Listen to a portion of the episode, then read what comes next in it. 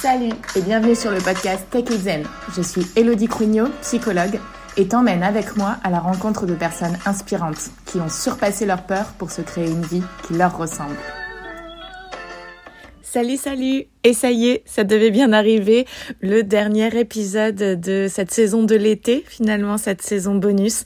J'espère que ces échanges avec tous ces professionnels t'ont été profitables et t'ont plu surtout. Évidemment, n'hésite pas à m'en faire un retour, à liker les étoiles, les commentaires, tout ça, ce qui permet de porter ce projet. Pour ma part, cet été a été l'occasion de préparer une belle rentrée. Donc j'ai hâte de démarrer cette saison 2 avec toi. Les premiers enregistrements euh, sont déjà remplis de belles promesses et de partage. En tout cas, avant de te laisser avec euh, celui de Marie, qui nous partage euh, des moments forts et intimes de sa vie, mais ô combien remplis d'enseignements pour nous, et je la remercie pour ça, je voulais te préciser que la rentrée du côté d'Instagram est déjà partie en beauté, et donc j'ai l'accompagnement Respire qui est sorti.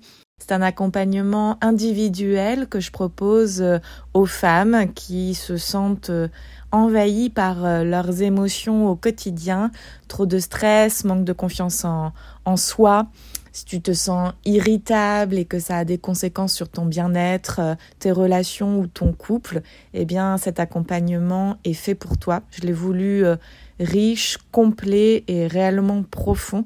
Donc vraiment n'hésite pas à venir. Toutes les descriptions sont dans ma bio Instagram et je propose même un appel clarté, un appel de 15 minutes gratuit pour voir si effectivement c'est un accompagnement qui peut te correspondre afin de démarrer ensemble ce joli voyage au cœur de soi.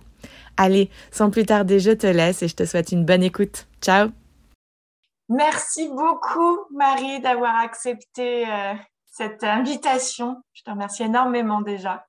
Avec plaisir. Merci à toi pour ton invitation. avec plaisir également.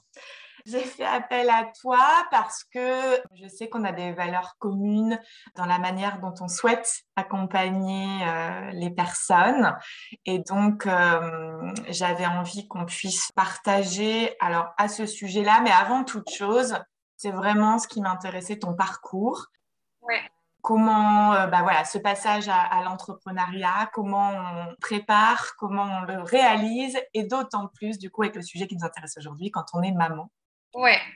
Alors, euh, moi, j'ai pas toujours été entrepreneur. J'ai déjà eu plusieurs vies. Et ça, ça nous intéresse. ouais. Après euh, des études de droit, des études de marketing, j'ai été attachée de presse pendant plusieurs années dans un grand groupe. J'ai fait des agences et puis j'ai terminé dans un grand groupe. Euh, pour moi, ce poste, ça a été comme le Graal de là où j'ai toujours voulu être. Et en fait, ça a été une désillusion euh, complète euh, du début jusqu'à la fin. Donc, je n'ai pas euh, tenu très longtemps, on va dire. ce qui m'a amené à un burn-out, mais que je n'ai pas tout de suite compris, puisqu'à l'époque, on ne parlait pas vraiment de, de burn-out, si tu veux. Ce n'était pas encore quelque chose qui était aussi, comment dire... démocratisé. Exactement. Ça ne s'était pas autant démocratisé. Je te parle de ça, ça fait plus de cinq ans, tu vois. Et en fait, euh, j'ai pris un moment de pause et pour la petite histoire, je venais d'avoir euh, mon plus gros investissement personnel puisque je venais d'acheter un appartement et en fait, euh, la boîte dans laquelle j'étais m'a licenciée du jour au lendemain. Et donc, j'ai eu beaucoup, beaucoup de pression perso bah, parce que j'avais des obligations financières qui étaient importantes. Et du coup, malgré la fatigue et malgré l'épuisement, euh, j'ai décidé de retrouver un travail où là, j'ai tenu euh, trois mois. Et suite à ces trois mois, c'est là où j'ai pris la décision de, de me reconvertir à la base, c'est plutôt mon mari qui m'a donné le warning de t'es épuisé, je te reconnais pas, tu t'enfermes dans les toilettes pour pleurer. Enfin voilà, des comportements qui me ressemblent pas puisque je suis une femme qui aujourd'hui est extrêmement épanouie. Ce qui me caractérise, c'est ma joie de vivre et ma générosité au quotidien. Et là, vraiment, j'étais devenue comme une autre personne.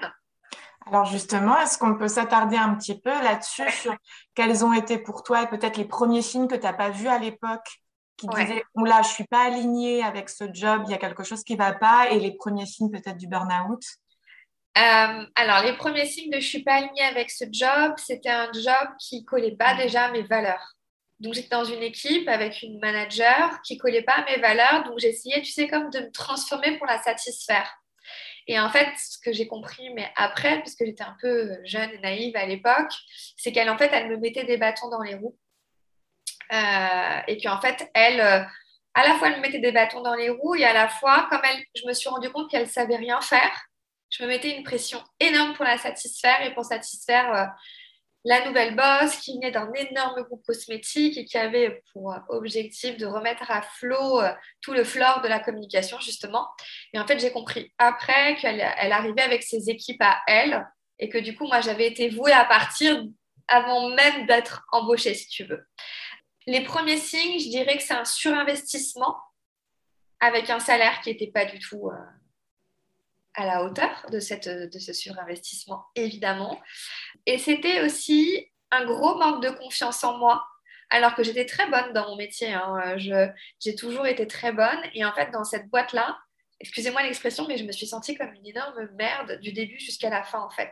Mais dans tout ce que je faisais, que ce soit ranger le showroom, envoyer des mails, rédiger un communiqué de presse, j'étais attachée de presse. Euh, donc voilà, je me sentais vraiment naze du début à la fin. Et j'avais mon estime de moi. Plus les jours passaient, et plus cette estime-là, si tu veux, euh, diminuer. Donc c'était très difficile de continuer d'avancer alors qu'en fait j'avais l'impression que tout ce que je faisais n'était jamais suffisant. Donc ça, pour moi, c'était vraiment, on va dire, le plus impactant au niveau de ma propre personne et de ma confiance en moi. Ça a vraiment été ça. Et puis après, après tu avais tous les signes physiques. Donc je dormais extrêmement mal, je me nourrissais pas, j'avais beaucoup de vertiges, je faisais beaucoup de malaise bagal à l'époque. C'est bête, mais j'avais arrêté de fumer, je me suis remise à fumer. Aujourd'hui, je ne fume plus, mais à l'époque, je m'étais remise à fumer. Et j'étais la seule à fumer, donc je descendais. C'était vraiment un moment comme pour m'échapper, en fait de mon bureau, qui était comme une prison, hein, comme une cage dorée euh, que j'avais construite tout autour de moi. Et puis après, le burn-out est arrivé. Euh, pour moi, ça s'est beaucoup traduit par les larmes, des larmes du matin au soir avec une angoisse d'aller au travail, euh, où je me forçais bah, parce qu'il fallait que j'aille travailler, il fallait que j'ai mon salaire. Et en fait, l'élément déclencheur, ça a été un, bah, mon mari, moi qui est très présent même dans mon entreprise aujourd'hui, on co-crée, on co-construit beaucoup, qui m'a dit, écoute, en fait, je préfère que tu fasses un job alimentaire qui paye ce que tu as à payer et que lui prenne le relais sur les loisirs ou autres. Mais il m'a dit qu'il ne pouvait pas continuer à me voir comme ça. Et là, en fait, ça a été comme un énorme soulagement de me dire, enfin, je suis épaulée et en fait, le lendemain, je suis allée voir ma boss et je lui ai dit, écoute, je suis encore en période d'essai, est-ce que tu es OK pour la rompre Comme ça, moi, j'ai toutes les aides à côté. Donc, j'avais à la fois un job alimentaire et à la fois le chômage. Et en fait, c'est comme ça que j'ai réussi à me sortir de cette situation et évidemment en me faisant accompagner. Donc, j'avais une coach à côté hein, qui m'accompagnait euh, euh, par de l'hypnose, de la sophro et du coaching tout court.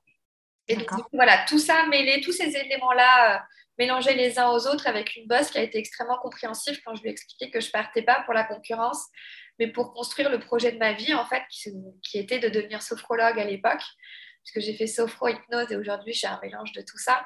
Et, euh, et, donc, du coup, je me suis sentie euh, soutenue de tous les côtés et ça a été possible grâce à toutes ces personnes, on va dire, et puis surtout grâce à moi, qui ai pris la décision de tout quitter euh, du jour au lendemain et de quitter, on va dire, une position sociale extrêmement confortable euh, où j'avais un métier qui était euh, très dans l'image. Hein. J'étais invitée à toutes les grandes soirées. j'avais beaucoup de cadeaux. à l'époque, c'était l'émergence des réseaux sociaux, donc des influenceurs. Voilà, j'ai connu tout ça de très très près. Et j'ai préféré, euh, mon job alimentaire, c'était garder des enfants. Donc en fait, j'ai trouvé un job de babysitter. Euh, j'ai fait ça pendant plus d'un an et demi, euh, matin, midi et soir, même mes vendredis soirs et mes samedis soirs. Et en fait, ça ne me dérangeait pas puisque ça servait ma cause qui était de financer ma formation et donc du coup de continuer d'avancer vers mon objectif euh, que de devenir euh, accompagnante. Voilà. D'accord. Est-ce que, euh, enfin, ce que j'entends aussi, c'est qu'un des éléments qui t'a permis de sortir et de trouver un déclic, c'est d'en parler quand même autour de toi, c'est-à-dire ton mari, de prendre quelqu'un pour te faire accompagner. On a tendance à s'isoler dans ces moments-là, non, au départ? Oui, tout à fait. Alors moi, j'ai beaucoup de chance puisque j'ai une personne qui est à mes côtés, qui est extrêmement à l'écoute et à qui je peux tout dire. Mais euh, quand je l'ai annoncé à mes parents, j'avais déjà démissionné. Et en fait, je ne l'ai pas fait volontairement parce que je ne voulais pas porter en plus leurs doutes et leurs peurs. Alors, j'ai eu à le faire après. Donc, c'était un peu que repousser l'échéance. Mais dans ma prise de décision de base, on va dire, à l'époque, j'étais pas encore maman, donc il n'y avait pas encore tous ces enjeux-là que j'ai aujourd'hui. Peut-être qu'aujourd'hui, les choses auraient été différentes. Mais en tout cas, à l'époque, ma seule responsabilité, entre guillemets, c'était de devoir rembourser ce, ce fameux prêt que j'avais, puis de subvenir à mes besoins primaires. Mais j'avais rien d'autre, si tu veux. Donc, mon objectif, c'était euh, en duo avec mon couple de co-construire cette nouvelle réalité et euh, après d'en parler autour de moi. Mais au début, je l'ai vraiment gardé pour moi. Ça a été mon, mon secret. Ouais, c'est important. C'est-à-dire, c'est s'ouvrir, mais aux bonnes personnes, en fait. Il faut faire attention effectivement à ça. Et toutes les personnes à qui j'en avais parlé m'avaient dit Mais non, c'est une passade, t'es faite pour ça, regarde, où est-ce que tu en es aujourd'hui? Et je savais au fond de moi que c'était pas ça. Tu vois, mm. Et mon mari l'a très vite compris. Et je me souviens à l'époque, on avait une première conversation où je lui avais dit Écoute, euh, je pense même à reprendre des études de médecine pour devenir psychiatre à l'époque ou une fac de psycho. Et il m'a dit, écoute, euh, j'entends ce que tu me dis et je te suivrai, peu importe ton choix, mais repartir pour 5 euh, ans, 6 ans d'études, voire plus. Il m'a dit, réfléchis bien à l'impact que ça aura sur notre vie. Et effectivement, du coup, c'est aussi pour ça que j'ai choisi de m'orienter vers des pratiques beaucoup plus alternatives et qui me permet aujourd'hui de faire un métier que j'aime plus que tout, évidemment. Hmm. Mais voilà, la graine était déjà semée dans mon esprit. Avant cette prise de décision, on en avait déjà parlé ensemble. Tout à fait. Ok.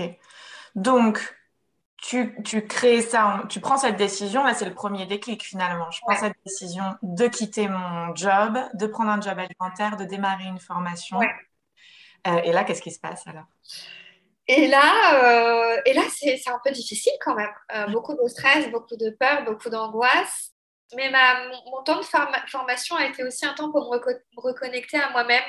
C'est aussi une période où je me suis énormément mise au sport. D'ailleurs, j'ai couru le marathon de Paris euh, le jour de la fin de ma formation, enfin, la semaine de la fin de ma formation. Donc, si tu veux, ça a été comme un aboutissement. Euh, j'ai jamais ressenti une telle sensation d'accomplissement, je pense, que ce jour-là. Euh, ça a été comme les montagnes russes. Mais j'ai toujours eu, je pense que c'est une de mes grandes forces, et même aujourd'hui, j'ai toujours eu cette foi que j'étais sur le bon chemin.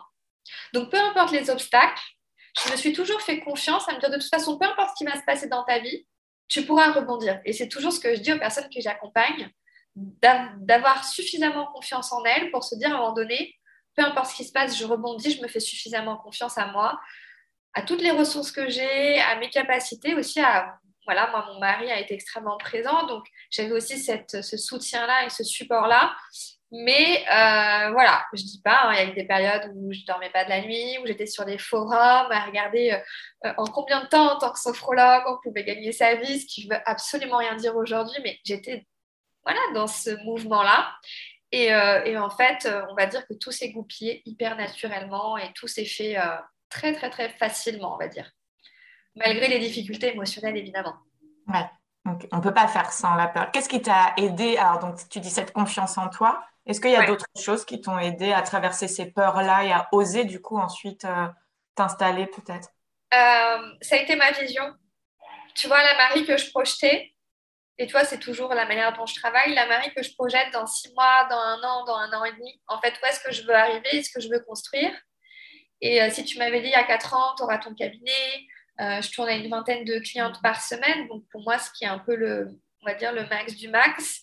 Euh, en parallèle, j'ai tous mes accompagnements de coaching, j'ai mes groupes. Voilà, j'ai réussi à développer une activité. Mais il y a quatre ans, si tu m'avais dit ça, je t'aurais dit ouais, ok, incroyable. Euh, j'y suis allée par étapes. Au début, c'était euh, couvrir mes frais fixes, tu vois. Après, c'était ok, je vais continuer d'accroître ma clientèle, mais du coup, je vais utiliser d'autres leviers. Donc, j'ai commencé à utiliser les leviers d'Instagram, j'ai commencé à utiliser des choses qui me faisaient davantage plaisir, tu vois. Et plus je m'écoutais et plus je me faisais confiance, comme une intuition qui me guidait, en fait. Tu sais, moi, je suis projecteur en HD, en fait, je suis guide sage. et j'ai toujours... Human Design, pour celles qui ne connaissent pas, on en a parlé un peu avec Safia. Voilà. Et j'ai toujours eu cette, euh, cette intuition, cette voix intérieure qui me disait où aller? Je ne sais pas comment te dire, c'est quelque chose de c'est un peu dans mes tripes hein, finalement. C'est vraiment ventral, hein, c'est au niveau abdos, tu vois. Et, et ouais, je me suis toujours écoutée. Puis j'y suis allée par étapes en fait. Et euh, aujourd'hui, je suis plus du tout dans les mêmes étapes qu'il y a quatre ans, évidemment. Mm. Et vraiment, mon mantra, ça a été je construis pas après pas. Donc, tu vois, je construis pas après pas. Je sème des graines chaque jour, même si je vois pas encore les résultats. Je verrai les, résultats plus tard, en fait. Hmm. Et ça, ça m'a demandé à avoir beaucoup de patience, chose que j'ai encore du mal à faire aujourd'hui parce que je suis une personne qui va très vite dans tout. Tout change très vite dans mon monde, tout évolue très très rapidement, tout va très vite, mon expansion va très vite, mes choix vont très vite, mes décisions vont très vite. Et pourtant, j'ai conscience que les graines ne vont pas germer du jour au lendemain. Donc, du coup, je continue peut-être d'aller vite dans mes actions, mais tout en sachant que chaque graine que je sème dans la conscience de mon pourquoi, voilà, avec l'intention qui est la bonne derrière, évidemment, je continue d'avancer finalement. Ok. Et alors, dans tout ça, arrive euh, un petit bébé. Oui, tout à fait. Bah, mon petit bébé qui est arrivé au moment où je m'y attendais pas. C'est-à-dire que c'était un choix, hein, c'était une grossesse qui était désirée. Mais malheureusement, ma gynécologue m'avait dit que j'avais des, mal, une malformation au niveau de l'utérus et que donc, du coup, le fait de tomber enceinte pourrait prendre du temps. Et je suis tombée enceinte en 10 jours. Voilà. Euh, donc, euh, au début, ça a été comme un choc. Et j'ai eu une réaction très égoïste hein, de me dire euh, pourquoi ça arrive maintenant alors que je suis au niveau là où je voulais arriver et je vais devoir tout stopper en fait. Ça a été ma première réaction.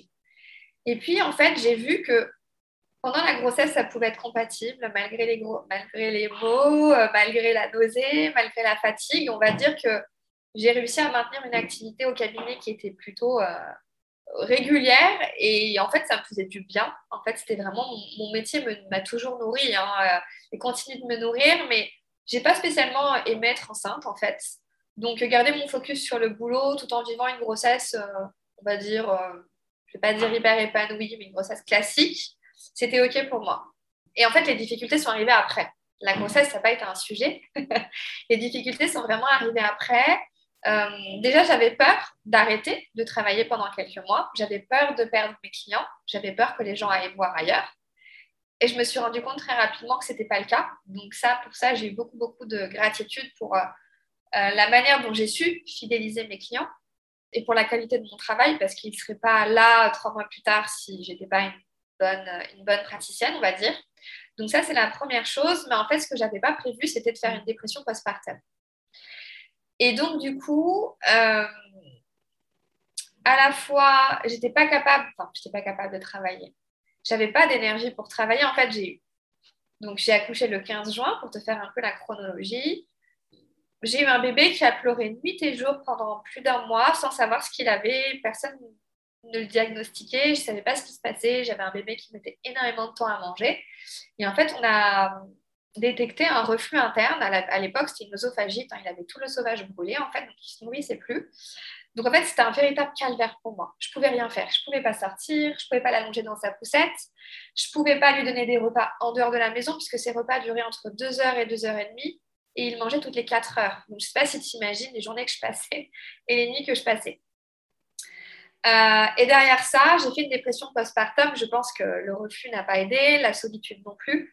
Euh, et c'est là où j'étais vraiment seule, en fait. C'est, en fait, j'ai pas été seule dans mon parcours entrepreneurial parce que je me suis toujours fait accompagner, parce que j'ai toujours été dans des groupes d'entrepreneurs et puis après, j'ai créé le mien.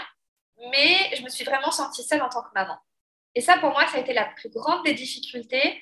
Ça a été de ne pas pouvoir livrer toutes mes doutes, toutes mes peurs, toutes mes pensées les plus sombres, hein, parce que j'avais des pensées en mode euh, je veux revenir en arrière, je veux pas de cette vie-là, je veux pas être mère. Tu sais, la dépression postpartum, c'est, euh, je prends juste mon chargeur, mais c'est vraiment quelque chose d'extrêmement, euh, d'extrêmement violent, émotionnellement et mentalement.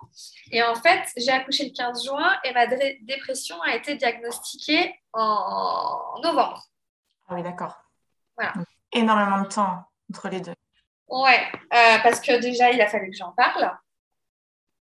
Donc là, une fois de plus, j'en ai pas parlé à. Alors attends, je cherche. Je suis une mauvaise élève. Euh, une fois de plus, j'en ai pas parlé du tout à mon entourage. J'en ai parlé qu'à mon mari. Euh, et mon mari m'a dit à un moment donné, écoute, va te faire, euh, va te faire accompagner. c'est pas possible d'être dans cet état-là. Et j'étais voir une psychiatre qui m'a dit, bah, en fait, vous, êtes, vous faites une dépression postpartum, mais c'était cinq mois après mon accouchement, si tu veux. Donc moi, j'avais déjà eu le temps de, de sombrer entre guillemets. Et j'ai jamais voulu faire la concession sur mon entreprise. Pour moi, c'était non négociable en fait. Dans ma vision, ça a toujours été, c'est pas l'un ou l'autre, c'est les deux ensemble. Et même aujourd'hui, maintenant mon petit garçon va avoir 3 ans, j'ai mis en place un système, alors qui n'était pas le meilleur des systèmes à l'époque, mais en tout cas sur ce que je pouvais faire, euh, sur la manière dont je pouvais m'organiser, j'ai mis en place un système qui me permettait de travailler de profiter de mon enfant. Et ça, c'est encore le cas aujourd'hui. Aujourd'hui, je continue encore d'améliorer ce système-là euh, de jour en jour. En ce moment, j'expérimente plein de nouvelles choses. Et du coup, euh, bah, je le déposais, euh, bah, tu vois, comme un rythme de crèche. Hein. je le déposais à 9h chez la nounou. Il, avait, il était en nounou garde partagée. Et je le récupérais le soir. ça m'arrivait de le récupérer tard. Et pour moi, si tu veux, le fait d'avoir mon entreprise à côté, je pense sincèrement, et je pèse mes mots, c'est ce qui m'a sauvé la vie. Je pense que sans mon entreprise, j'aurais pu clairement faire plus que sombrer. Et mon entreprise m'a maintenue à flot. Et ça peut paraître dingue ce que je suis en train de raconter. Et c'est plutôt intime, mais c'est vraiment la réalité. Pour moi, c'est important de délier euh, les langues et de, de, de, me... Je ne suis pas la seule et je sais qu'il y a plein de femmes qui traversent tout ça. Euh, mon entreprise a fait que le matin, j'avais une raison de me lever. Tu vois, mon fils n'était pas ma raison de me lever. Euh, et, c'est extrêmement violent puisque mon fils, j'arrivais pas à créer de lien avec lui puisque j'avais un enfant qui ne faisait que pleurer.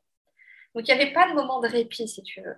Et le seul moment de répit que j'avais, c'était quand j'emmenais mon fils à la maison. À l'époque, mon cabinet était chez moi. Je rentrais à la maison. Tu sais, déjà, en plus, j'avais rien dans mon salon. À l'époque, il avait très peu de jouets, il était tout petit et tout, donc j'étais tout dans sa chambre. Et déjà, je soufflais et j'avais mes clients qui arrivaient. Et toute la journée, ça défilait, si tu veux. Et donc, ça faisait que pendant euh, deux heures, trois heures, quatre heures, je ne pensais plus à mon enfant. Tu vois, j'étais connectée à mes clients, j'étais à 2000% avec eux. Euh, ça, c'est une de mes très, très grandes forces, c'est cette connexion humaine que j'arrive à établir, euh, qui est extrêmement profonde avec mes clients. Alors, je ne dis pas que je n'avais pas d'inquiétude pour mon enfant puisqu'il ne se nourrissait pas correctement, etc. J'avais toujours ça dans un coin de ma tête, mais j'arrivais comme à faire un shutdown, tu vois, genre, tout d'un coup, c'était hop, poker face, je mets ça de côté et je mets ma casquette de thérapeute, je mets ma casquette d'accompagnante et j'y vais en fait. Et ça m'a sauvée. Voilà, mon métier m'a sauvée, mon entreprise m'a sauvée. Et c'est ce qui a continué euh, de m'aider à me lever le matin, à me coucher le soir sans être euh, trop l'estomac noué. À l'époque, je devais en plus mettre des réveils pour nourrir mon fils, puisque c'était les seuls moments où il mangeait quand il dormait. Donc, si tu veux, voilà, il mangeait pas la journée, mais il mangeait la nuit. Donc, avec mon mari, on se relayait. Deux fois par nuit, on se levait pour lui faire des gros biberons pour qu'il ait sa dose euh, journalière. Euh, donc, c'était un quotidien qui était très lourd. Et à la fois, mon entreprise a toujours continué de se développer. Tu sais, on entend souvent qu'il faut toujours être au top pour développer son entreprise, etc. Être dans une bonne énergie pour attirer les bonnes personnes. Et en fait, moi, ce que j'ai expérimenté pendant quatre ans, pendant tous les événements de vie que j'ai pu avoir euh, malheureusement ces derniers temps, c'est que les moments où j'étais le plus au bout du rouleau dans ma vie perso, mon entreprise, tu sais, prenait comme un énorme boost. Tu vois, c'est complètement contradictoire en fait. Mm. Et même encore, je l'ai expérimenté cette année parce que j'ai perdu euh, une personne euh, très proche au mois de novembre, enfin, octobre et du coup novembre-décembre ont été des mois très compliqués. Mais c'est là où j'ai fait des chiffres d'affaires absolument démentiels. Tu vois Donc, comme quoi on n'a pas tout le temps besoin d'être au top pour faire en sorte que son entreprise tourne, tant que tu es connecté à ton pourquoi, à ta passion, euh, au choix que tu fais, à l'intention avec lesquelles tu poses tes actions, à la manière dont tu es connecté avec tes clients. Et, ça, c'est une très, très grande leçon que je retire, c'est euh, tu peux quand même le faire même si tu es au bout. Mmh parce que j'ai cette faculté à créer de l'espace pour ça. Alors après, c'est peut-être pas la capacité que tout le monde a, évidemment. Hein. Je te parle de moi et de mon mode de fonctionnement, euh, mais j'ai cette capacité-là de, euh, j'arrive au cabinet et plus rien n'existe sauf mon travail. Parce que tu t'es construit aussi un travail qui te convient. Exactement. Ça t'a permis ça. Ça, et j'ai continué de construire un système pour mon fils qui est tellement solide que pour moi, ce n'est pas une question. Tu vois, dans mon organisation quotidienne, mon système est ultra rodé du moment du lever au moment du coucher. Alors, ça peut paraître un peu, euh, au début, j'étais très militaire. Là, je m'assouplis énormément parce qu'il est plus grand et il n'a plus les mêmes besoins, évidemment. Et puis, euh, moi, je m'assouplis aussi et je me déstresse par rapport à certaines choses. Mais j'ai des moments que je néglige pas avec mon fils, quoi qu'il se passe. Urgence au bureau, euh, urgence client ou autre, j'ai mes moments. Par contre, quand je quitte la maison, je sais qu'à ce moment-là, ma casquette d'entrepreneur prend le relais. Et du coup, ça m'a demandé de faire des choix. Mhm. Ça m'a demandé de faire des choix. Donc, euh, cette garde partagée s'est interrompue au moment du Covid, donc au premier confinement. J'ai compris que ça ne convenait pas du tout à mon enfant d'être en garde partagée, d'être enfermé, de ne pas aller au parc, euh, parce qu'ils étaient beaucoup. Enfin, voilà. Je me suis dit, bon, tu as déconné pendant six mois. Euh, maintenant, OK, pardonne-toi. Donc, j'ai fait un gros travail de pardon aussi par rapport au premier mois de vie de mon fils. Hein. Euh, non pas sans émotion quand j'en parle encore aujourd'hui, mais voilà, ça fait partie de moi et de notre histoire à tous les deux, et à tous les trois avec mon mari, mais surtout tous les deux. Et une fois que j'ai été avec mon fils H24 pendant le confinement, j'ai continué de mettre en place un système. Si tu veux, j'étais avec lui dans ses heures d'éveil, et dès qu'il dormait, je travaillais. Je travaillais ou je me reposais. Ça dépendait des moments. Euh, mais la sieste du matin, par exemple, était dédiée à mes ateliers en ligne que j'ai commencé à créer à cette époque-là. Tu vois?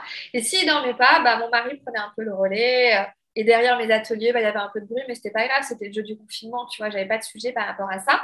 Et c'est comme ça que j'ai constitué, que j'ai commencé à me constituer une clientèle en ligne. Déjà, bah, en, déjà en combinant un peu les choses, tu vois, en me disant, bon, bah, allez, c'est pas grave, c'est pas parfait, j'y vais. Euh, et puis en plus, mon fils s'est vraiment épanoui et révélé à cette époque-là. Donc c'était un vrai bonheur. Tu vois, moi, je me suis vraiment beaucoup épanouie pendant ce confinement. Puis au mois de juillet, j'ai dit à mon mari, bon, euh, là, le rôle de mère, ça va. J'ai envie de reprendre l'activité. J'ai envie qu'on trouve une solution pour que j'ai un cabinet à l'extérieur de la maison. Et surtout, là, j'ai envie qu'on trouve une solution pour que je puisse juste sortir quelques heures voir une amie, quoi. Aller au restaurant, prendre soin de moi. Moi, je suis très coquette. Aller me faire faire les ongles, aller chez le coiffeur, des choses qui peuvent paraître anodines, mais auxquelles j'accorde beaucoup d'importance. Il m'a dit, OK, on va essayer de trouver une nounou qui va pouvoir venir euh, quelques heures par jour. OK, et donc là, une femme extraordinaire est rentrée dans notre vie qui s'appelle Divina, c'est pas une blague. Euh, et c'est notre nounou encore aujourd'hui. En fait, au début, elle gardait quelques heures notre fils, et puis en fait, on l'a embauchée à temps plein. Et quand je te dis que c'est de faire des choix, c'était un gros choix financier pour nous, de passer d'une garde partagée à une garde à temps plein, puisque ça représente une très grosse somme d'argent par, euh, par mois. Mais si tu veux, à chaque fois que je vire cet argent sur le compte de ma nounou, c'est avec tellement de gratitude et d'amour pour tout ce qu'elle apporte à mon fils. Et du coup, j'ai mis en place un système qui n'est qui est pas forcément à la portée de tout le monde, mais qui pour moi me demande des sacrifices, tu vois, financiers, etc. Mais qui pour moi, c'est un no-brainer pour pouvoir être disponible pour mon entreprise. Hmm. C'est du temps que j'ai avec la tête complètement tranquille pour moi, ce n'est pas une question. Il n'y a pas de question à se poser. Il y a ça. Et puis après, il y a les temps où je me nourris énergétiquement, énergétiquement avec mon fils. Donc, tu vois, c'est tous les matins de 8h à 9h30 et tous les soirs de 18h30 jusqu'à son heure de coucher. Parfois, je termine un peu plus tard. Ce que j'entends, parce que moi, ce qui était revenu quand j'ai interrogé euh, euh, les femmes, c'était cette culpabilité à aimer énormément son travail, et du coup, euh, à ne pas savoir comment peut-être partager les deux temps, le temps avec mon, mes enfants et le temps dans mon travail. Et donc, effectivement, cette notion de choix, là, elle est importante et, euh, et d'acceptation, en fait, que ces temps-là sont importants. Ouais, mais après, j'ai beaucoup de souplesse. Tu vois, j'ai beaucoup de souplesse et j'ai des règles que je me fixe à moi-même. C'est-à-dire, mes règles, c'est du lundi au mercredi, je suis en cabinet physique. Donc, c'est des journées qui sont très intenses. Euh, j'ai en moyenne euh, entre 5 et 8 consultations par jour, donc c'est beaucoup, tu vois. Donc, c'est des jours où je ne suis pas hyper présente à la maison, et je le sais. Et il y a des soirs où je termine tard, où je ne vois pas mon fils, et je le sais, et je l'accepte parce que c'est comme ça. Parce que si je ne fais pas ça non plus, ben, je ne peux pas lui offrir certaines choses. Tu vois, donc pour moi aussi, c'est important de pouvoir contribuer aussi à son bonheur, de pouvoir garder Divina, et puis moi, d'être épanouie dans mon travail et de ne pas me frustrer. Parce que je sais que si je me frustre, euh, ça va retentir sur ma relation avec lui. Eh Donc, du coup, je ne veux pas me frustrer. Alors, ça peut être comme un choix un peu égoïste, mais moi, je suis hyper alignée avec ça. Du lundi au mercredi, je suis un peu la tête, euh, la tête dans le guidon, on va dire, de manière très honnête et très sincère. Par contre, le jeudi, vendredi, c'est hyper cool. Tu vois, c'est des journées où je travaille pas énormément. Euh, j'ai juste mes groupes d'accompagnement à l'heure du déjeuner. Le vendredi, je ne travaille pas, normalement. D'accord C'est très rare que je travaille le vendredi. Et le vendredi, c'est justement le jour où, Divina récupère ses heures qu'elle a fait en plus le soir, le lundi, mardi, mercredi, si elle en fait. Et donc, tu vois, typiquement, euh, cette semaine, je suis rentrée à 21h un soir. Donc là, je lui ai dit, Divina, je rentre à 14h et vous prenez votre après-midi. Et donc là, je sais que j'ai dit à mon fils euh, ce matin, euh, qu'est-ce que tu as envie de faire? On a toute l'après-midi ensemble, après ta sieste. Est-ce que tu veux que je t'emmène au jardin d'acclimatation? Est-ce que tu veux qu'on aille euh, acheter un petit jouet? Est-ce que tu veux qu'on aille au parc Voilà. Et c'est vraiment des moments hyper privilégiés où pour lui, c'est l'après-midi, tout est permis. Donc on dîne devant la télé, on fait un repas qu'il adore, genre saucisse pommes de terre. enfin voilà. Et c'est que des moments qui lui font plaisir et qui me font plaisir. Et quand il me dit Ah maman, c'est trop, c'est trop cool d'être avec toi, tu vois, en fait, pour moi, ces heures-là, elles, elles valent euh, euh, mes, mes, moments d'absence. Tu vois, en fait, ça, on va dire, ça compense.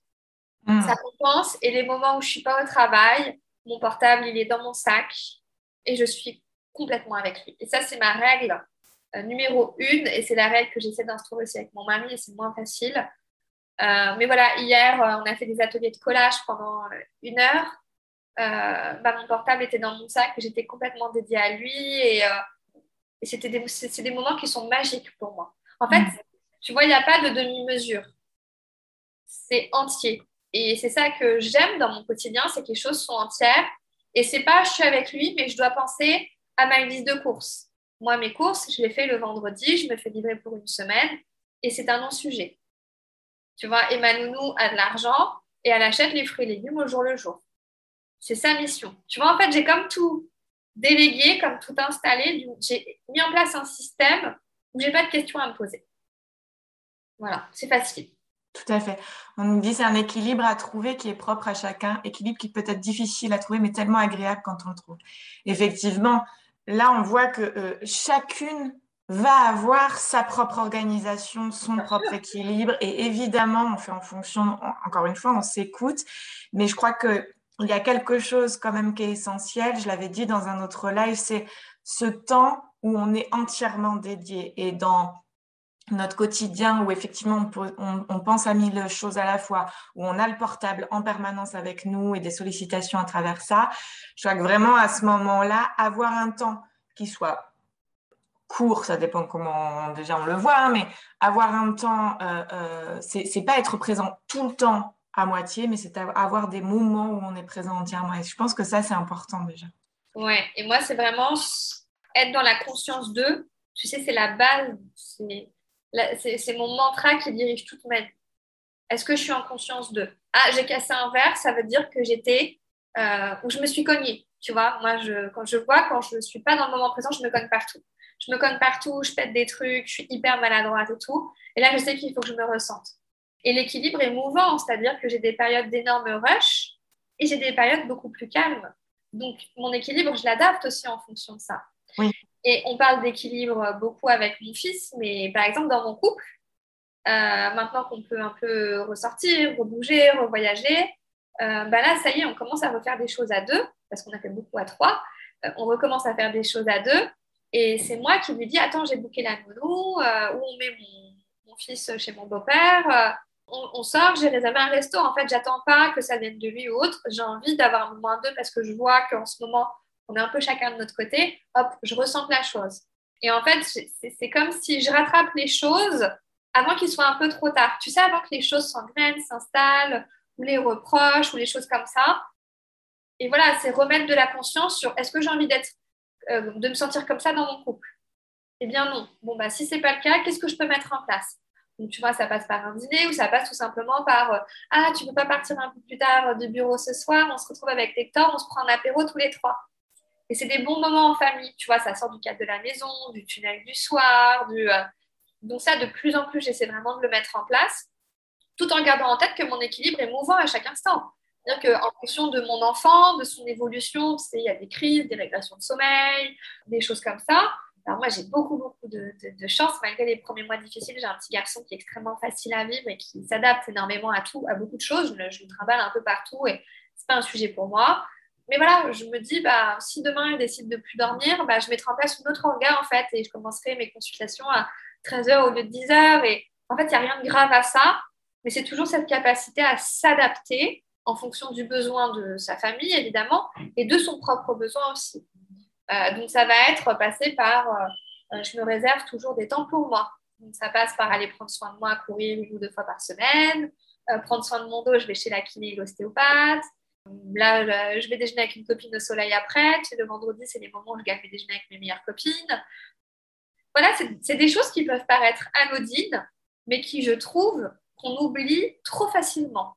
Mm. Et moi, dans, mon, dans, dans, dans ma vision d'une vie équilibrée, entrepreneuriat, euh, vie de famille, slash vie de maman, je me dis, il faut que j'ai des espaces à moi, déjà parce que c'est les moments où tout émerge dans mon business. Je cours, j'ai une idée, je suis dans mon bain, je fais rien de spécial, j'ai juste mis de la mousse et je me fais un gommage. Euh, j'ai une idée, j'ai une révélation, j'ai quelque chose qui arrive, euh, j'ai un truc avec un client en cabinet sur lequel je bloque et qui se débloque. Tu vois, en fait, ces moments-là, c'est créer de l'espace pour autre chose. Et on a l'impression que si on les, enfin, euh, si on prend ces temps-là qui servent à rien entre guillemets, on perd du temps, mais on gagne beaucoup de temps et on gagne beaucoup d'énergie. Hmm. Et ça, quand on arrive à comprendre ce cercle vertueux, à le mettre en place, tu vois, c'est mon possible que j'ai en face de moi, je ne perds jamais rien, je crée de l'espace. Je perds jamais de clientes, ça veut dire que je crée de l'espace pour d'autres clientes. Je perds jamais de temps, ça veut dire que je crée de l'espace pour autre chose. C'est pas grave si je suis juste avec mon fils et que je suis pas en train de penser à ma liste de courses, etc. Je crée de l'espace pour après être plus disponible pour rien oublier. Tu sais, quand tu fais ta liste de courses et que tu es en train de faire des trucs à la fois, tu vois, ou ton administratif et tu remplis la mauvaise case et donc du coup, tu vas devoir renvoyer un autre formulaire, mais parce que tu n'étais pas concentré sur le moment. Et pour moi, c'est vraiment mettre un point d'honneur à être tout le temps connecté à ce que tu fais et les autres choses attendront en fait. Et savoir évidemment prioriser.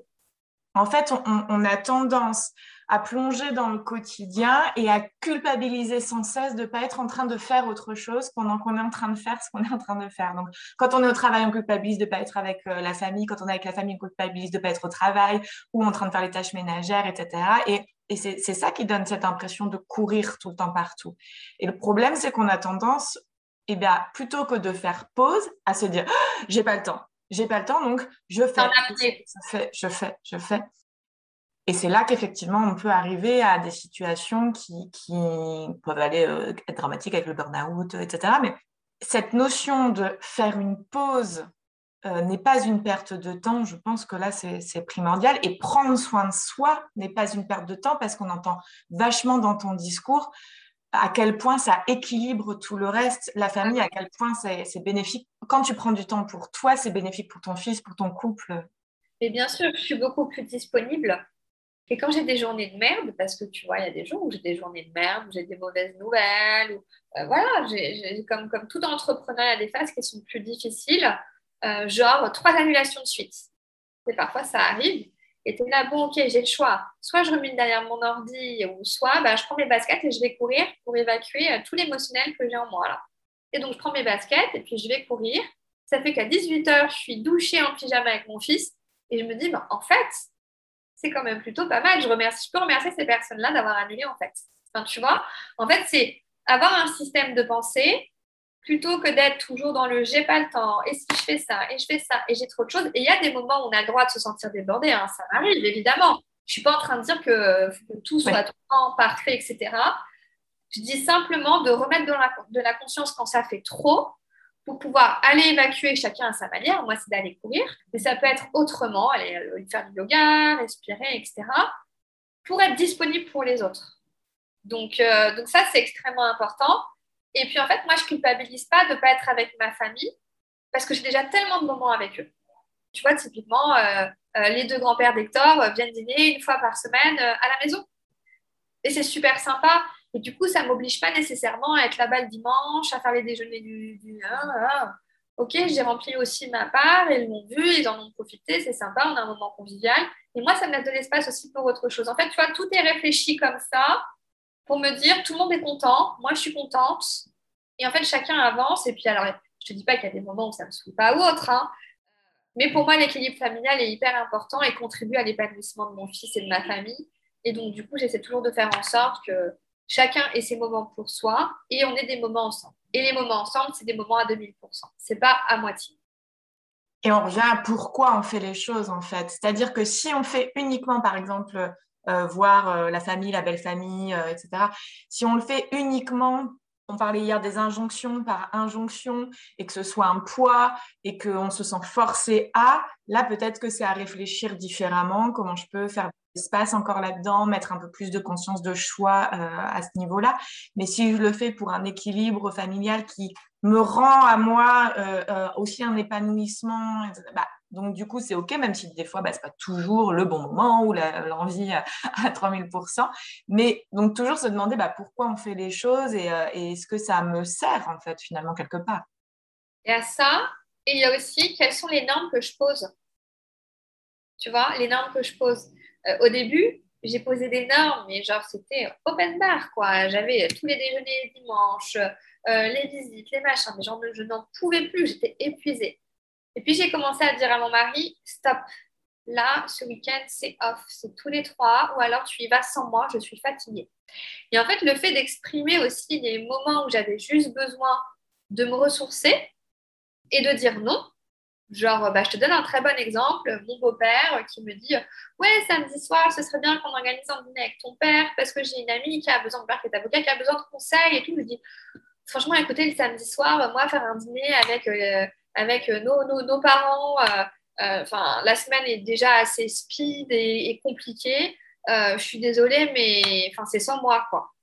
Je ne l'ai pas formulé comme ça, tu vois, mais je l'ai fait un peu sur le ton d'humour, en mode, on a peut-être envie d'aller au resto tous les deux, ou de se regarder un bon film, ou de... il m'a fait, non, pas de problème, je comprends. Mais en fait, c'est quelles sont les normes que j'accepte? Et moi, j'ai décidé de ne pas accepter certaines choses et je me suis fait la promesse après ma dépression postpartum de dire non, en fait. Quand j'en ai pas envie, je dis non. Et quand ça me fatigue, je dis non. Et, euh, et les gens le prennent comme ils veulent, c'est pas mon problème. Je le formule pas de manière agressive ni rien. Mais je lui dis, écoute, aujourd'hui, c'est pas le moment. J'avais prévu autre chose. Je me sens vraiment fatiguée. J'ai envie de rester à la maison avec Victor. On va faire un petit atelier créa. Voilà, en fait. J'ai pas et j'aurais même pas besoin de me justifier. J'ai besoin de me reposer et de rester à la maison. Tu vois? Mm. Aujourd'hui, ce n'est pas le moment pour moi. Mais c'est quelles sont les normes que je pose par rapport aux attentes que les autres ont. Et ça, euh, tu vois, j'ai ma belle-sœur qui a accouché il y a trois semaines. Et, et, moi, j'ai tellement souffert des visites impromptues qui duraient des heures et tout. J'ai dit à mon frère, mais en fait, tu me diras quand tu veux que je vienne, en fait. Tu vois, et c'est toujours quand tu vis quelque chose, c'est te mettre à la place des autres. Et moi, mes normes aujourd'hui, c'est, il m'a proposé de venir ce week-end. Je dis, écoute, ce week-end, on a déjà un week-end hyper chargé, mais moi, je peux venir un peu plus au calme la semaine pro. Voilà, je propose une alternative qui convienne à tout le monde, si tu veux. Mais je ne vais pas me forcer à aller prendre la voiture, avoir du mal à me garer pour rester une demi-heure, pour repartir. Voilà, me galérer, quoi. Il y a deux choses là. Il y a déjà quand on ose dire non, on permet aux autres de le faire aussi. Et ça, c'est hyper important. C'est-à-dire qu'effectivement, il y, a, tellement de gens qui s'écoutent pas, qui se sentent forcés d'eux, qui réfléchissent même pas à dire non. Euh, eh bien, euh, quand on le fait, bah, des fois, ça soulage aussi celui qui est en face, qui la prochaine fois dira non parce qu'en fait, finalement, il n'a pas envie ou quoi. Et c'est OK, en fait. Donc ça, c'est pas mal. Enfin, c'est important de créer ça aussi.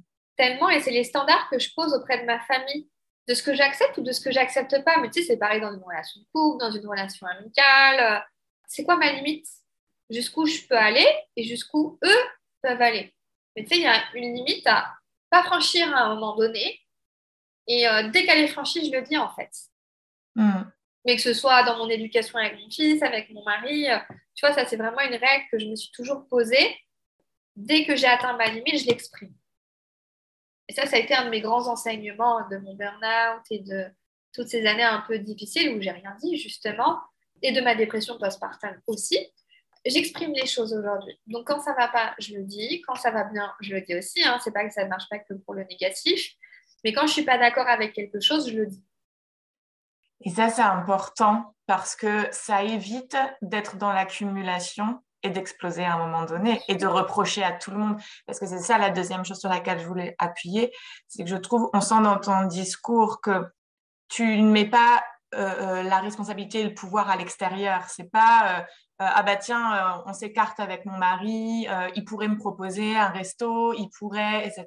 Ou on dépasse mes limites, mes beaux-parents, ils pourraient comprendre que je suis fatiguée, ils pourraient comprendre que je suis surmenée. Ben non, en fait, on reprend sa responsabilité, on pose ses normes et ça évite d'exploser, de reprocher tout ça aux autres, en fait. Oui, parce que parce que c'est trop facile de remettre la faute sur les autres. C'est trop facile de remettre la faute sur une belle-mère qui est chiante, qui est imposante. Qui Tu vois, euh, j'étais la première à le faire au début, hein, je ne dis pas, mais j'ai fait un tel travail sur moi. Mais tu sais, c'est pareil dans mon entreprise finalement. Euh, ah, c'est ma faute si mon client ne chemine pas. Non, c'est pas ma faute. Je, si je remets le pouvoir au bon endroit. Ah, tiens, je fais pas de chiffre d'affaires, euh, machin. Euh, oui, ok, mais qu'est-ce que j'ai fait pour faire du chiffre d'affaires? Est-ce que ces actions, elles sont bonnes? Est-ce qu'elles sont alignées? Quelle est l'intention que j'ai derrière? Est-ce que c'est cohérent? Tu vois, et finalement, plus tu chemines en connectant avec toi, tes émotions, tes ressentis, ce qui est juste, ce qui n'est pas juste, et surtout avec beaucoup d'honnêteté envers soi-même. Parce que ça demande à être honnête, ça demande de dire, oh, ok, là j'ai merdé, et là j'ai, tu vois, ça demande à dire, ah ok, là j'ai peut-être été un peu sèche, donc je vais rectifier le tir pour la fois prochaine. Ou dans mon entreprise, ah ouais, là j'ai merdé avec cette cliente-là, je sais pas, j'ai merdé, j'ai machin, ou dans ma com, j'ai fait un truc. Et c'est remettre de, ok, je me remets en question, je tire les apprentissages et je continue d'avancer. Mais si je m'arrête et que je me laisse complètement assaillir par des conséquences, tu vois, qui sont extérieures, ouais, ça vient submerger et on se sent en plus complètement nul, quoi. Oui, et puis on a tendance effectivement à, parfois se tromper en fait là où on va mettre notre énergie. Effectivement, tu disais, bah, si un, client ne chemine pas, il y, a, plein de fois où on va se mettre à culpabiliser soi et à réfléchir à soi, mais comment ça se fait, qu'est-ce que je peux faire, etc. Alors que là, pour le coup, la responsabilité va être plutôt en face. Si quelqu'un prend mal qu'on dise non à quelque chose et qu'il n'entend pas que bah, on est fatigué, que c'est pas dans notre, eh ben c'est sa responsabilité, c'est pas nous qui provoquons les choses. Et puis à l'inverse, il y a d'autres moments où ça tient de notre responsabilité. Bien sûr. Et pour moi, ça, si on se fait pas accompagner, c'est extrêmement compliqué de mettre de la clarté là-dessus parce que c'est l'inconscient qui vient jouer là-dedans, c'est notre éducation, c'est ce qu'on a appris et, tout ça, ça, fait partie des, angles morts qu'il est difficile de, voir seul, en tout cas au début. Carrément. Euh, moi, je me suis toujours fait accompagner hein, du jour où je me suis reconvertie jusqu'à aujourd'hui. Aujourd'hui, je suis en mastermind avec coach. Alors moi, l'accompagnement sur moi, dans mon rôle de mère, il a été fait à ma dépression postpartum. Et il y a certainement des restes, mais aujourd'hui, je n'ai pas nécessairement envie d'y aller. Tu vois, donc je pense que j'irai quand je serai prête. Euh, je construis une relation qui est extrêmement euh, sereine avec mon fils et je suis complètement alignée dans ma manière d'être, dans ma manière de faire. Donc, ça, pour le coup, euh, voilà, son sourire me suffit amplement aujourd'hui. Et tu vois, et le jour où il me dira, maman, tu travailles trop, bah là, je, vais reconsidérer mon équilibre. Mais en fait, euh, tu sais, ce qui est rigolo, c'est que je vais expliquer ce que je faisais comme métier. Et le matin, quand il me va partir, il me dit Maman, tu vas aider combien de personnes aujourd'hui? Il a deux ans et demi, hein. il va avoir trois ans, donc il est quand même, putain, il connecte plutôt bien. Et, euh, et je lui explique. Et alors, tu vois, on fait de la sophro ensemble, il fait sa petite respiration abdos et tout. Et tu sais, pour moi, c'est une manière de lui partager aussi un peu de mes journées. Et il m'a demandé Mais maman, est-ce que je pourrais venir voir ton bureau? Donc, je vais l'emmener au cabinet, je vais lui montrer ma pièce où je travaille, je vais lui présenter mes, mes, collègues, euh, tout ça. Et tu vois, pour moi, c'est important aussi qu'ils comprennent ce que je fais, qu'ils ne se disent pas juste comme quelque chose d'abstrait. Maman, elle part le matin et elle rentre le soir. Et tu sais, par moments, je, je déjeune aussi, je rentre déjeuner avec lui. Mon cabinet, il a trois minutes à pied de chez moi. Donc, je rentre souvent déjeuner avec lui. On déjeune à table ensemble tous les trois avec la nounou. Euh, euh, il, se, il, se, couche et puis moi, je repars. Et puis, je reviens quand il est rentré du parc. Enfin, voilà, en fait, moi, je suis hyper flexible et certaines diront oui, euh, c'est peut-être de la chance ou autre, mais en fait, j'ai tout fait en sorte, j'ai fait en sorte que tout se goupille pour que tout rentre. Mon cabinet, il est à côté. J'aurais pu prendre un cabinet euh, moins cher ou un peu plus loin. Euh, tu vois ce que je veux dire? C'est que j'ai tout, j'ai mis mes pions à chaque endroit qui me paraissait cohérent. Et mon fils sait ce que je fais comme métier, il sait pourquoi je pars, il sait ce que je fais de mes journées. Et voilà, et pour moi, en fait, euh, voilà, l'équilibre, il est là, quoi. Et le jour où il me dira, euh, il y a des moments où il me dit, matin, non, maman, pars pas, etc.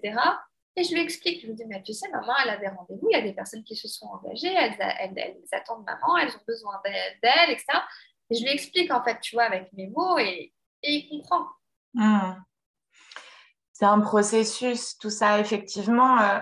parfois, quand on en parle et qu'on on arrive, quand on, en est au stade où tu en es, il y a cette impression de oh, c'est simple, c'est simple pour elle ou quoi. Mais enfin, bon, là, je pense qu'on a entendu ton parcours et que ça, ça a été loin d'être simple, qu'il y a eu des prises de décision. Et bien sûr que quand on raconte un parcours, on ne va pas aller dans le détail de ces journées où il a fallu les, les, les, semaines avant de prendre la décision, je quitte tout et je.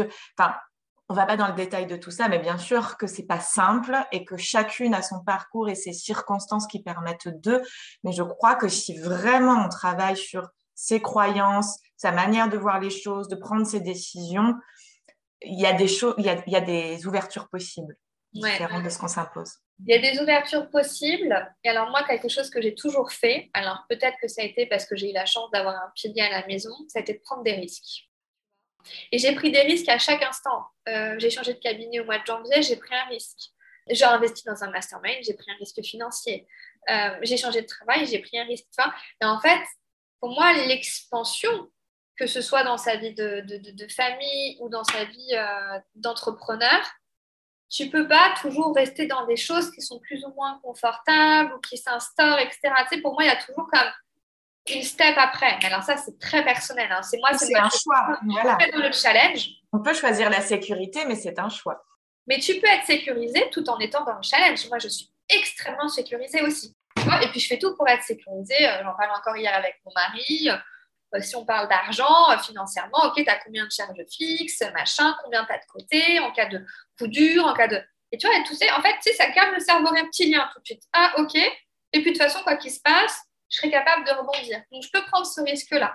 Et donc, du coup, ça me demande d'avancer, mais parce que le challenge me nourrit, parce que c'est ma personnalité, parce que je suis comme ça, et parce que pour moi, quand tu es entrepreneur, ton entreprise, elle continue de grandir et d'évoluer en même temps que toi. Et ça se fait par le challenge pour moi. Et ça se fait par la prise de risque et par l'inconfort. Donc, je dis pas que c'est facile, hein, c'est quelque chose qui est difficile. Hein. Euh, il y a des moments où j'en peux plus, il y a des moments où j'ai envie de tout plaquer, hein. j'ai envie de me dire, allez, je retourne à un job de salarié, mais ça dure jamais vraiment très longtemps, ça dure une fraction de seconde. Mais, euh, mais oui, je prends du risque tous les jours. Encore une fois, remettre de la conscience dans nos choix, c'est-à-dire que euh, bien sûr que même quand on est salarié, il y a des moments où on va avoir envie de challenge, mais si notre soi profond est, mieux en tant que salarié, que c'est notre envie profonde pour plein de raisons, eh ben, c'est OK. Et on peut nourrir ça d'une certaine manière. Là où ça va pas, c'est quand on fait les choses effectivement à partir de nos peurs et que on est dans du coup la plainte de ce qui se passe constante sans du coup remettre de la conscience et bouger certaines choses. Mais à partir du moment où on est aligné, quels que soient nos choix. Je connais des gens très épanouis dans une vie euh, bah, très routinière, très, on va dire, classique, entre guillemets, mais et qui sont très épanouis là-dedans. Ça, c'est OK aussi. Juste mettre de la conscience et des choix dessus en fonction de nous. Ouais, en fonction de qui on est. Et moi, ma personnalité, elle est comme ça. C'est que, et puis mon mari est pareil. Et, euh, et tous les deux, on se challenge et c'est un équilibre qu'on a trouvé. Et puis, euh, je pense qu'il y a eu quelque chose qui m'a beaucoup aidé, et ça, c'est peut-être mon profil de projecteur mais euh, le fait d'avoir été sage dans, les, dans la délégation. J'ai su beaucoup déléguer euh, dans ma vie perso, hein, dans ma vie pro, euh, j'en suis au début de la délégation, mais dans ma vie perso, j'ai beaucoup, beaucoup, beaucoup délégué, en fait. J'ai délégué beaucoup de choses, et même mon mari, hein, tout l'administratif, c'est lui qui s'en occupe, par exemple. en revanche, moi, je m'occupe plus du quotidien de la maison, de la gestion, etc. Et lui, c'est lui qui va gérer euh, la sécu, la mutuelle, les factures, les machins, les trucs. Et en fait, on a splitté comme ça. Et en fait, c'est OK. Donc, c'est aussi pour trouver l'équilibre, c'est ne pas avoir peur de déléguer. moi, je délégué à plusieurs personnes. il y a mon mari, il y a ma nounou euh, Devina qui, qui, est là à plein temps. J'ai encore une autre personne. Moi, j'ai une véritable PM à la maison. J'ai encore une autre personne qui vient aussi une fois par semaine pour faire le ménage à fond et tout. Et en fait, du coup, ça me permet juste de rentrer à la maison et de profiter de ce qui est là. Tu sais, j'ai pas de sujet. Alors évidemment, je passe l'aspirateur, euh, je nettoie, etc. Mais j'ai pas de, tu sais, j'ai pas de sujet en fait. Mes courses, elles sont faites à tel jour. Ma liste, elle est là. L'administratif, ok, c'est sur la to-do de mon mari. Et puis en fait, après, il y a de la place pour autre chose. Donc je dirais que la vraie sagesse aussi, c'est d'acquérir cette, et je sais que c'est très difficile pour beaucoup de mamans de déléguer, mais c'est de trouver des personnes de confiance avec qui on se sent bien pour déléguer. Alors, je sais que pour beaucoup, ça demande des sacrifices euh, financiers, etc. Et je, suis la première à les vivre. Mais pour moi, c'est indispensable derrière pour pouvoir s'épanouir et pour pouvoir grandir. Parce que si on est la tête dans le guidon dans des tâches qu'on pourrait largement déléguer à d'autres personnes qui sont en plus bien plus compétentes, entre guillemets, je ne parle pas du, une nounou, c'est compétent, hein, mais ça n'a pas les compétences d'une mère, mais c'est compétente.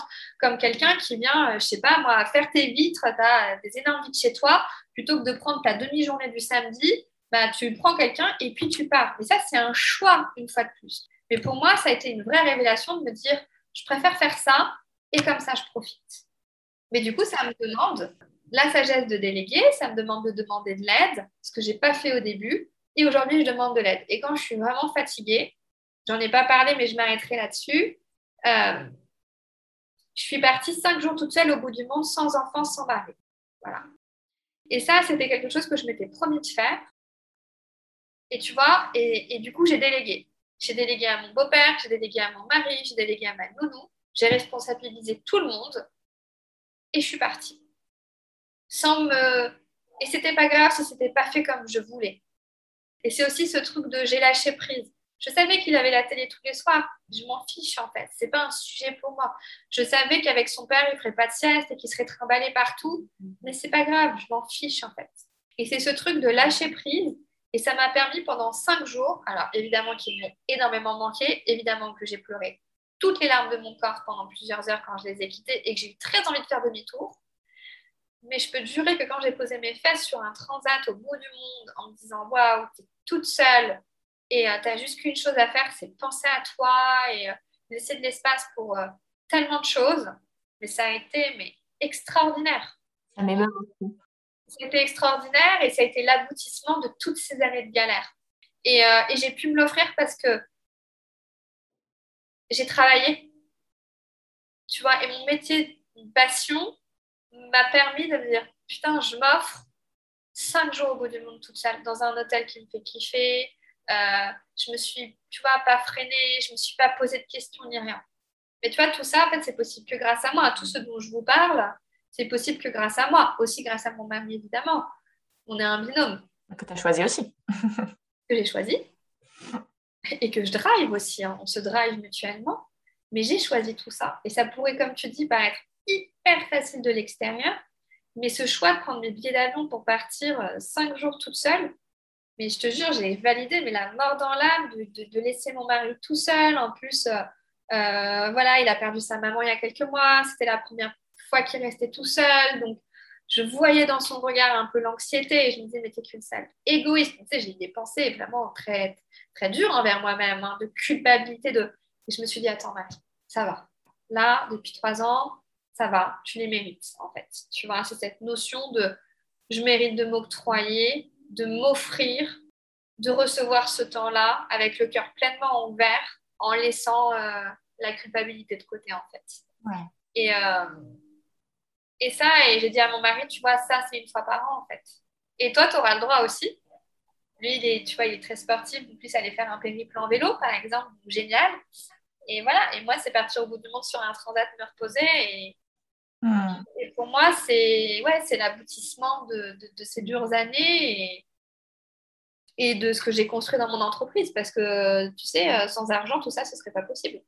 Bien sûr. Bienveillance avec soi-même, ancrage et célébration. C'est les mots qui me viennent. Ouais, exactement. Et, euh, et, toujours rester dans la justesse de ce qui est juste pour soi. Ce serait pas juste pour une autre maman de faire tout ce que je fais, par exemple. Et euh, moi, mon enfant, il a été gardé à deux mois et demi. Et je sais qu'il y a des moments qui rêvent que des mamans qui rêvent que d'une chose, de passer la première année entière avec leurs enfants et je les trouve hyper courageuses. Moi, j'aurais pas pu. Mais une fois de plus, chacun fait avec son histoire, avec qui elle est, avec, euh, avec ses doutes, avec sa capacité à se gérer, avec aussi là où, où en est son entreprise. Parce que moi, mon entreprise, elle me permet de faire tout ça. Tu vois, j'ai créé une entreprise qui, qui, tourne et qui est au service de ma vie. Hein. Je suis pas au service de ma boîte. Donc voilà, c'est voilà, tout s'imbrique en fait. c'est des, pièces d'une puzzle, si, du puzzle, si je dois te donner une image et tout s'imbrique. Je dis pas que parfois il n'y a pas des pièces manquantes ou il n'y a pas tout qui se remélange, mais voilà. Je remets les pièces au bon endroit, toujours en me posant les bonnes questions. Et, et en observant aussi l'épanouissement de toutes les personnes qui sont autour de moi. Moi, la première, et puis mon fils, mon mari, évidemment. Génial. Voilà. Bon, mais top. C'était hyper riche de, de découvrir euh, tout ton parcours, euh, les enseignements que tu en as tirés et puis de nous donner voilà, des, bah, à nouveau des petites graines à planter dans, dans l'esprit de chacun. On prend ce qu'il y a à apprendre, ce qui nous, ce qui nous parle et euh, on fait germer, on prend le temps. Tout ça, c'est des réflexions à faire germer avec soi-même en fait. Pour conclure, du coup, les femmes qui aimeraient te contacter ou travailler avec toi, comment, Qu'est-ce que tu proposes? Alors, qu'est-ce que je propose? Donc, j'ai créé une immersion digitale qui s'appelle La Base pour euh, ancrer des, fondations solides dans ton entreprise en mêlant euh, authenticité et stratégie, parce que souvent on a tendance à opposer les deux. Euh, donc là, l'idée, c'est de, de, coupler tout ça. Et j'ai mon accompagnement chouchou qui est un espace de co-création entre femmes. Donc évidemment, il y a des mamans pour femmes entrepreneurs, évidemment. Euh, on se retrouve deux fois par mois. L'idée, c'est de co-créer ensemble des entreprises qui nous ressemblent, d'aller co-créer sur tous les projets, d'aller co-créer sur... Euh, euh, bah, hier, tu vois, typiquement, il y en avait une qui avait un gros devis à sortir, donc on a co-créé ensemble son devis. C'est aussi un espace pour livrer ses doutes, ses peurs, ses émotions. voilà, c'est un espace qui est pour moi ce que j'aurais rêvé d'avoir à mes débuts, mais mmh. même voir aujourd'hui. Tu vois, j'oscille entre différents espaces, mais celui que j'ai créé, je le trouve vraiment euh, hyper enrichissant pour toutes les femmes qui désirent le rejoindre. Et donc, du coup, ça s'appelle Share and Care. Le co-développement en féminin, c'est deux fois par mois. Euh, voilà, donc si les filles veulent des infos, elles peuvent me contacter. La prochaine session va démarrer, je n'ai pas encore la date, mais je crois que c'est mi-avril, puisque là, on est sur la fin de la dernière session. Et après, voilà, c'est des abonnements de trois mois, et donc tu peux renouveler. Donc, euh, tu vois, là, les filles étaient là depuis neuf mois. Il y en a qui ont décidé de partir, d'autres qui décident de rester. Donc, le groupe est plutôt changeant. Donc, c'est aussi ça qui est sympa, c'est que ça amène plein de nouvelles énergies. Et, euh, et on parle vraiment de tout. Hein. On parle à la fois de vie perso et de vie pro, même si c'est vraiment ciblé plus entrepreneuriat. Et puis après, qu'est-ce que j'ai? Euh, j'ai mon accompagnement individuel qui s'appelle Ready to Pop. Voilà, l'idée c'est vraiment cette image du popcorn qui arrive dans une poêle chaude avec un peu d'huile et euh, de faire de popper. Euh, voilà, c'est de faire les personnes, c'est de les emmener là où elles ont envie d'aller. Toujours dans cette stratégie d'authenticité, d'être fidèle à qui on est, dans la conscience de ce qu'on veut vraiment pour soi et de pas se laisser driver par les normes, les cases ou même ce qu'on peut voir chez d'autres entrepreneurs. L'idée c'est vraiment de, de, de se façonner. Voilà, soi-même avec, sa propre image. Euh, et euh, voilà, et c'est tout pour le moment. Donc, si vous avez aimé, l'énergie de Marie, que vous êtes une femme entrepreneur et que euh, voilà, vous avez envie de découvrir son travail, n'hésitez pas, foncez, c'est de la qualité. Et merci beaucoup. Merci à toi pour ton invitation. C'était un plaisir d'échanger sur ça. J'espère que ça pourra nourrir beaucoup d'entre vous. En tout cas, c'était. J'en doute pas, j'en doute pas. Et, euh, et à très vite. Ouais, merci à toutes d'avoir été présentes pour vos commentaires. merci beaucoup. À bientôt. Au revoir. À bientôt. Au revoir, Merci d'avoir écouté cet épisode jusqu'au bout. Si vous appréciez ce programme, n'hésitez pas à le soutenir de manière totalement gratuite en le partageant autour de vous, en vous abonnant et en laissant un avis. Je vous dis à très vite pour une vie plus au quotidien.